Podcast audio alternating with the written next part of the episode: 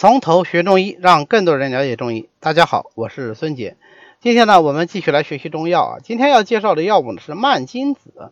蔓金子这个药呢比较简单啊，呃，它是马鞭草科的落叶小灌木植物，单叶蔓金或者是蔓金的果实啊。蔓金子这个子就是果实的意思。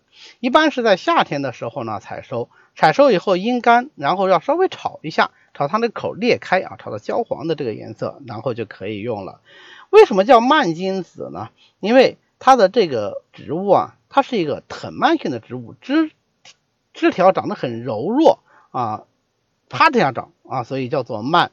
金呢本身就指小灌木的意思，所以蔓金子就是柔弱的小灌木，它的种子，这就是蔓金子的意思啊。那么蔓金子它的性味是怎样的呢？它是辛、苦、平，归膀胱、肝、胃经。因为它辛，而且品中稍微偏凉一点，归膀胱经，所以它有疏散风热的作用。但是稍微偏凉一点，有书上写的是平，有的书上写的是微凉，可见它这个力量啊，它比较弱啊，所以它这个疏散风热的力量啊，呃，也就相对要弱一些。我们很少单独拿蔓金子来治疗这个外感风热症。啊，但是呢，蔓金子有一个非常重要的特点是什么呢？它特别善于清理头目啊，因为它入肝经，肝病在头啊，所以它能够有很好的清理头目的作用。它的气机是往上走的。那一般呢，种子这一类的药物，它的气机是向下的，所以叫做助子皆降啊，就所有的种子，它的这个药性都是往下走的。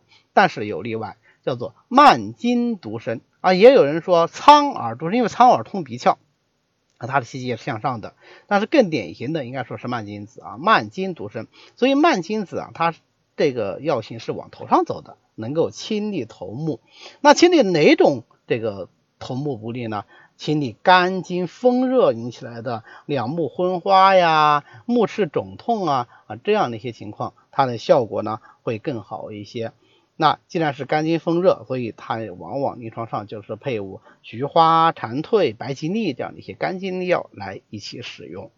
那么蔓荆子呢，它还有行散的这个效果。为什么？因为它辛嘛，味辛则能散，所以呢也能够用来治疗风湿痹痛和肢体的挛急。那如果是呃取它这样的一个作用的话，就往往要配伍防风、秦椒、木瓜这样的一些药。呃，有人说呃蔓荆子。能够通行，能够治疗风湿痹痛。为什么我们平时一讲到风湿痹痛的时候啊，想到的都是其他的些药，什么羌活啊、独活啊、啊杜仲啊、寄生呢？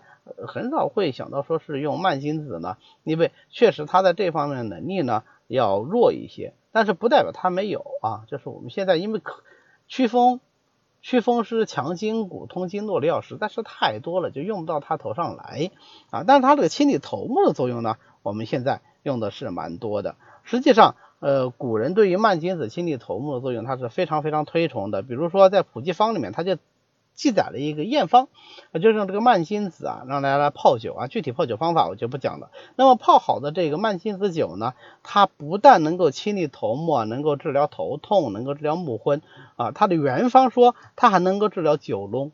那酒聋是不是也算是头目的一部分？因为它是耳嘛。对吧？耳朵也是头上的七窍之一，所以它在上面清头目七窍的作用，呃，效果是蛮好的。我们现在用蔓金子，一般就是用来治头痛。好，蔓金子这个药呢，呃，比较简单，我们就简单的介绍到这里。欢迎大家扫描下方 PPT 的二维码，呃，加我们从头学中医团队的微信，随时与我们联系。您也可以发送“从头学中医”啊这样的字样。给我们的管理员，那么他会拉你入群的，这样你就可以跟其他的中医爱好者一起来讨论中医知识。谢谢大家，我们下次再见。